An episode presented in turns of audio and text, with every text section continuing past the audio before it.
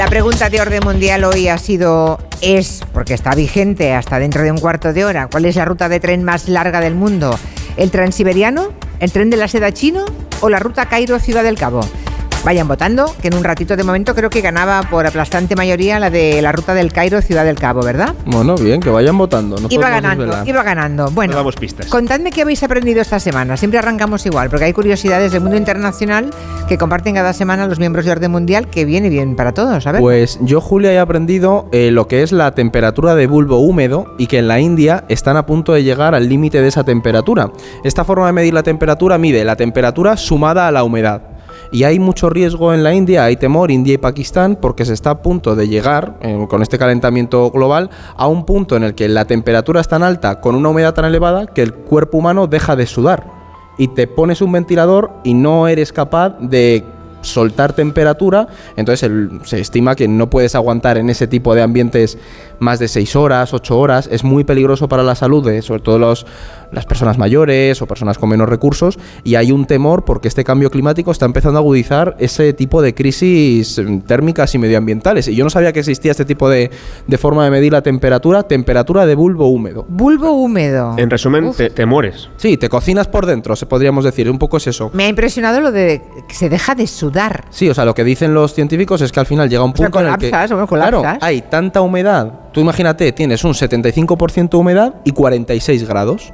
Claro, eso es una situación en la que tú, por mucho ventilador que te pongas, no mm, evaporas. No refrigeras el cuerpo. Es una cosa muy curiosa. De hecho, hay un libro que lo comentaba antes Edu, eh, eh, como una cosa que puede pasar este verano inclu- incluso, y yo conocía un libro de ciencia ficción que se llama El Ministerio del Futuro, que empieza con este escenario ficticio en el futuro y en realidad puede pasar. Y en ese libro mueren en la India 20 millones de personas por este problema en, Chi- un año. En Chicago pasó en el 95, hubo un pico de temperatura de bulbo húmedo y hubo unas 700 muertes derivadas de- del golpe de calor. y Lo que hasta ahora era una cosa de ciencia ficción podría empezar a pasar muy pronto, provocando crisis humanitarias gordísimas. Bueno, la verdad es que toda la ciencia ficción del siglo XX se ha cumplido Sí, ya. yo ya-. La del siglo XX, los, toda, los ¿eh? robots, la IA, todo. sí. Todo, la verdad es que es tremendo. Bueno, ah, ¿y tú qué has aprendido? Pues yo he aprendido que, como sabrán los oyentes, está el Papa Francisco ahora mismo en el hospital con un problema respiratorio, no sabemos si muy grave o no.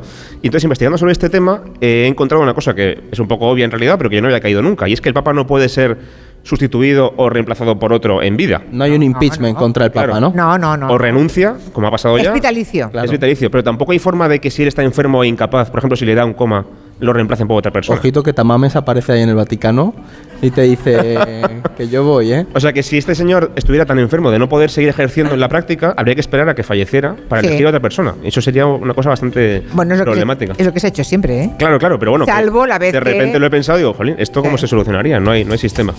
Que creo que el Papa no está. eh, se ha ingresado, tiene una Esperemos edad. no tan grave, claro. Pero tengo alguna información de que está un poco mejor hoy que ayer. Menos mal. Esperemos- Porque, esperemos bueno, a ver, menos- claro, sí, menos mal. que El hombre. Que no le pase nada. Claro. Sí. Ah, ¿Sabéis por qué lo sé? ¿Por? Porque me lo ha dicho Jordi Évole. Estamos aquí. Ah, bueno, vale, Ah. claro. Entonces, claro, entonces Évole tiene un contacto directo en el Vaticano, sino de qué, lo suyo, con el Papa, ¿verdad? Y entonces me contaba que está un poquito mejor, parece que han llamado esta mañana, y está un poquito mejor que ayer el Papa Francisco. Bueno, fantástico. Bueno, em, preguntas que plantean los oyentes. Por ejemplo, Lucía nos ha escrito por Instagram para que le contéis qué ha pasado con los usos horarios en el Líbano. Dice que ha visto que en el país hay dos horarios diferentes. Claro, choca, porque si consideramos que el Líbano, si sabemos que el Líbano es como la región de Murcia, claro que en una región tan pequeñita en una- tengan dos usos horarios, ¿qué ha pasado? Y no es que en el país haya mitad y mitad. O sea, no es que se haya partido geográficamente como, fuera, pues yo que sé, como Estados Unidos, ¿no? Que tienen varios usos horarios. Es que esto, hay gente en el Líbano que lleva una hora y otra gente lleva otra hora. O sea, por Como si en desplugues tienen, son las 4 de la, o las 6 de la tarde, ¿sabes? Ya, ya, Algo ya, así. Pues, ¿qué ha pasado? Por resumirlo un poco, Líbano sabrán que es un país muy complejo, tiene 16 confesiones diferentes a nivel religioso, musulmanes, eh, judíos, cristianos de varios tipos, drusos, un montón de gente, ¿no? Entonces, eh, y aparte tiene un gobierno muy inestable. El gobierno ahora mismo, que es, interino, tiene el apoyo de la mayoría del Parlamento, eh, y sí tiene el apoyo de los musulmanes, decidió de forma unilateral y sin consultar con nadie, que en vez de cambiar la hora como todo el mundo este pasado fin de semana, lo atrasaban un mes entero para que la gente musulmana pudiera hacer un ramadán más cómodo. Como se hace de noche una hora antes, pues es más fácil para ellos hacer el ayuno, ¿no? Entonces decide hacerlo de forma unilateral y cambia la hora un mes después. O sea, los musulmanes llevan una hora y, lo- y el resto otra. Pero entonces, la iglesia maronita cristiana, católica, que es la mayoritaria en el país, ha dicho que no, que de eso nada, que ellos quieren mantener el cambio de horario como el resto del mundo y hacerlo como se ha hecho siempre. Entonces, durante unos días, el gobierno tenía una hora y los cristianos tenían otra hora. Y ha estado todo el país funcionando con dos horas diferentes al mismo tiempo. Un caos que ya se ha arreglado, parece ser, pero que durante unos días demuestra un poco cómo funciona ese país tan complejo que es el Líbano. Bueno, el tema central de la semana es la visita de Estado que el presidente del gobierno, Pedro Sánchez, está haciendo a China. Ayer aterrizó en, en Pekín para reunirse con Xi Jinping y la visita es importante porque, claro, eh, aparece, se produce en un momento de contexto internacional peliagudo y habrá que ver qué significa para España y qué significa para China ese encuentro de los dos presidentes, ¿no? Bueno, China está jugando a ser mediador con todo el mundo, se quiere presentar como un país mm, bueno, digamos, pacífico, que quiere hablar con todo el mundo y tal. Se ha reunido con, Xi Jinping- con Putin, pero también se ha reunido, por ejemplo, con Alemania y también lo va a hacer con Francia, con Italia, etcétera. Entonces busca un poco presentarse como ese país bueno, que tiene un plan de paz para Ucrania y que al contrario que Estados Unidos, según China, pues ellos sí que aportan a la paz y Estados Unidos está como aportando hacia la guerra, ¿no? En ese sentido. Y España es un poco también parecido. La idea es presentarse como un país responsable, a nivel también internacional relevante e importante y también que duda cabe a Sánchez le viene muy bien de cara a las elecciones hacerse la foto y para hacer alguien importante a nivel O internacional. sea, le viene bien a- al A la- a presidente chino y, a la- y al presidente español, vamos. Y también en la UE, porque Sánchez va a ser el presidente del Consejo Europeo, entonces al final es una Es proyección. el representante de Europa, Sí, ¿no? claro, Está preparando es. el terreno. Eso es. Por cierto, hablemos un poco de la relación que ha tenido históricamente eh, España con, con China, que no es nueva, ni muchísimo menos, ¿no? Ah, llevamos ya décadas siendo socios importantes de los chinos. Hay un dato que conocí ayer y que me sorprendió enormemente, y es que China es nuestro principal proveedor. Sí. O sea, donde más pasta usamos para comprar es a los chinos, seguidos a muchísima distancia de Alemania, Francia o Estados Unidos. Sí, sí, o sea, Pero es el principal proveedor China. Es el principal proveedor de, de bienes y además es muy curioso porque de hecho se está celebrando el 50 aniversario de las relaciones entre, entre China y España. Y leyendo sobre esto, es decir, el régimen de Franco en el 73 reconoció la idea de una única China, ¿no? que es chocante un poco en ese contexto internacional en el que tenías a, un Estados Unidos contra Rusia y una China que la intentabas alejar, pues como de repente un régimen como el de Franco se alió con el de Mao y tendieron puentes, ¿no? Y las, las relaciones, sobre todo, hay un punto importante para entender el, impulso. Yo te diría que es mm, 2005 con el gobierno de Zapatero, coincidió con el con Hu que Hu Jintao fue este gran aperturista de- del gobierno chino, y al final lo que vemos es que hay unas relaciones estrechas también a nivel diplomático, porque por ejemplo, España siempre que ha tenido un peso de poder dentro de, de la Comunidad Económica Europea, o la Unión Europea ahora, ha jugado bastante a favor de China. Por ejemplo, fue de los que mm, evitó condenar las eh, o intentó que no se impusieran sanciones tras la represión de Tiananmen cuando estuvieron en, encabezando el Consejo Europeo. Entonces, digamos que España y China siempre han tenido buenas relaciones. Y, por supuesto, España es clave en todo ese proceso de la nueva ruta de la seda, que como sabrá la gente que está aquí, los oyentes, es súper importante para conectar a China con todo el mundo y sobre todo con Europa. Al final España es ese puente entre el Atlántico y el Mediterráneo. Pero sí, sí, son unas relaciones buenas, podemos decir. Y luego la comunidad china que tenemos en España, que tampoco es tan grande. ¿Cuánto eran? 200 y pico mil, ¿no? No, me- no me acuerdo, pero Aquí, la- aquí lo grande es lo que gasta España comprando a China. Eso es muchísimo. Porque lo que ellos nos compran a nosotros es miseria y compañía en comparación. Es que ¿eh? eso te iba a Nos decir, Compran que- cosas, a- productos agroalimentarios, poca cosa. Y ¿no? que la balanza está un poco desequilibrada, que al final es con lo que juega China. Es decir, nosotros, o sea, creo que lo, lo tenía por aquí apuntado, el 11%, o sea, representan el 11% de nuestras importaciones, pero solo el 2% de las exportaciones. Es decir, hay un desequilibrio importante para uno de los principales socios comerciales, ¿no? ¿Por Porque también esto lo hemos hablado muchas veces, el proteccionismo de China dentro de su mercado, protege mucho el comercio interior. Y desde luego en el tema de la paz eh, posibles conversaciones de paz, seguramente intentará Pedro Sánchez eh, marcarse, ¿no? Para él es importante, para eh, su dimensión como líder, pensando en las próximas elecciones generales, ¿no? Y pensando también en el liderazgo como presidente de rotatorio de la Unión Europea, conseguir algún movimiento que pueda apuntarse como medalla propia no está mal. De hecho, sí, además, hemos traído un corte para entender un poco cómo Pedro Sánchez ve la propuesta de China y por qué podemos entender que este viaje es importante y hay un trasfondo. Desde luego creo que es importante conocer de primera mano su posición eh, sobre la paz en Ucrania y, en segundo lugar, eh, trasladarle también que serán los propios ucranianos los que establezcan las condiciones para el inicio de esa paz cuando llegue y en segundo lugar que lo más importante, lo fundamental es preservar un orden internacional basado en reglas y eso pasa por respetar la Carta de Naciones Unidas y fundamentalmente uno de sus principales pilares que es el respeto a la integridad territorial en este caso de Ucrania que está siendo violentada por el presidente Putin. Técnicamente, Julia, en realidad el viaje no puede tratar sobre Ucrania, porque es un viaje bilateral, España-China, para hablar de temas económicos y tal. Lo que está claro es que al final también hablarán del tema de Ucrania.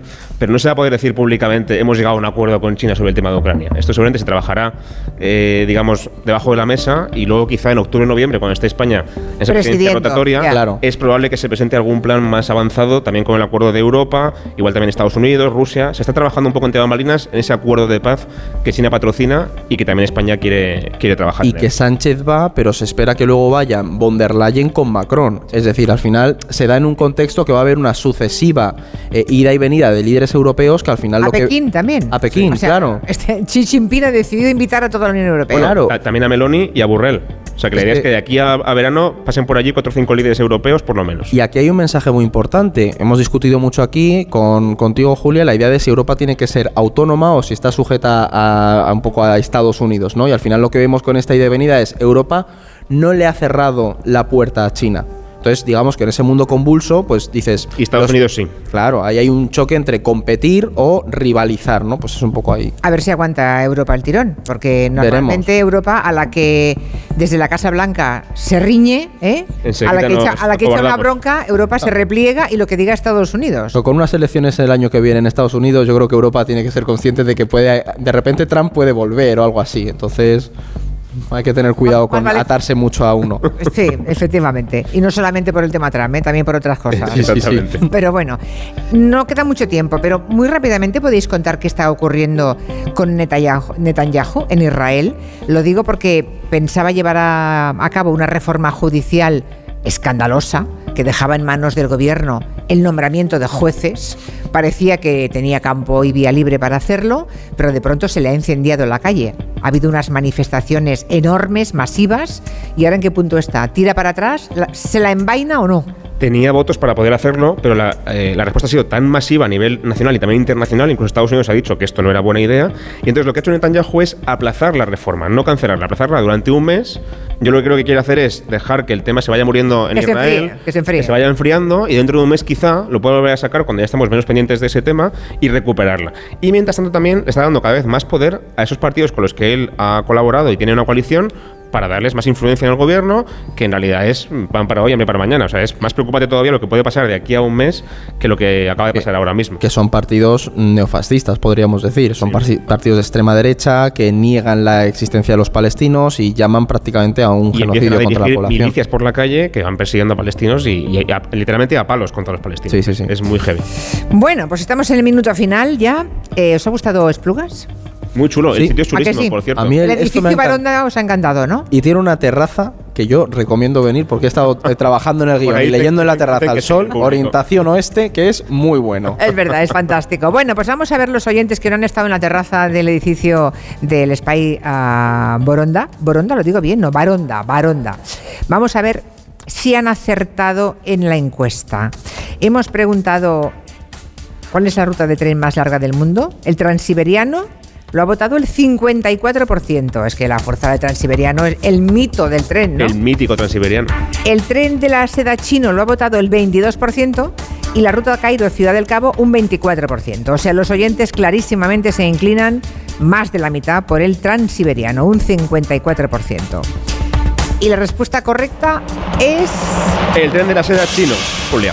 El tren de la seda Sí, chino. es el tren que sale desde la ciudad de Yiwu, en China, y llega hasta Madrid. Es la ruta de la seda moderna, que tiene eh, 13.000 kilómetros eh, de longitud y tarda 16 días en llegar desde un punto a otro. Es verdad que Transiberiano era el más largo hasta hace unos años, cuando se inauguró este tren que viene desde China hasta España, y el tren que cruza todo África nunca se llegó a inaugurar, no existe, así que es un el poco una- sueño de una trampa. Rhodes. O Sí. sea, lo de la ruta del Cairo-Ciudad del Cabo os lo habéis inventado. Sí, Totalmente. Era un proyecto que nunca se llegó a hacer, así que había un poquito de trampa. El tren de la seda chino acaba en Madrid. Sí.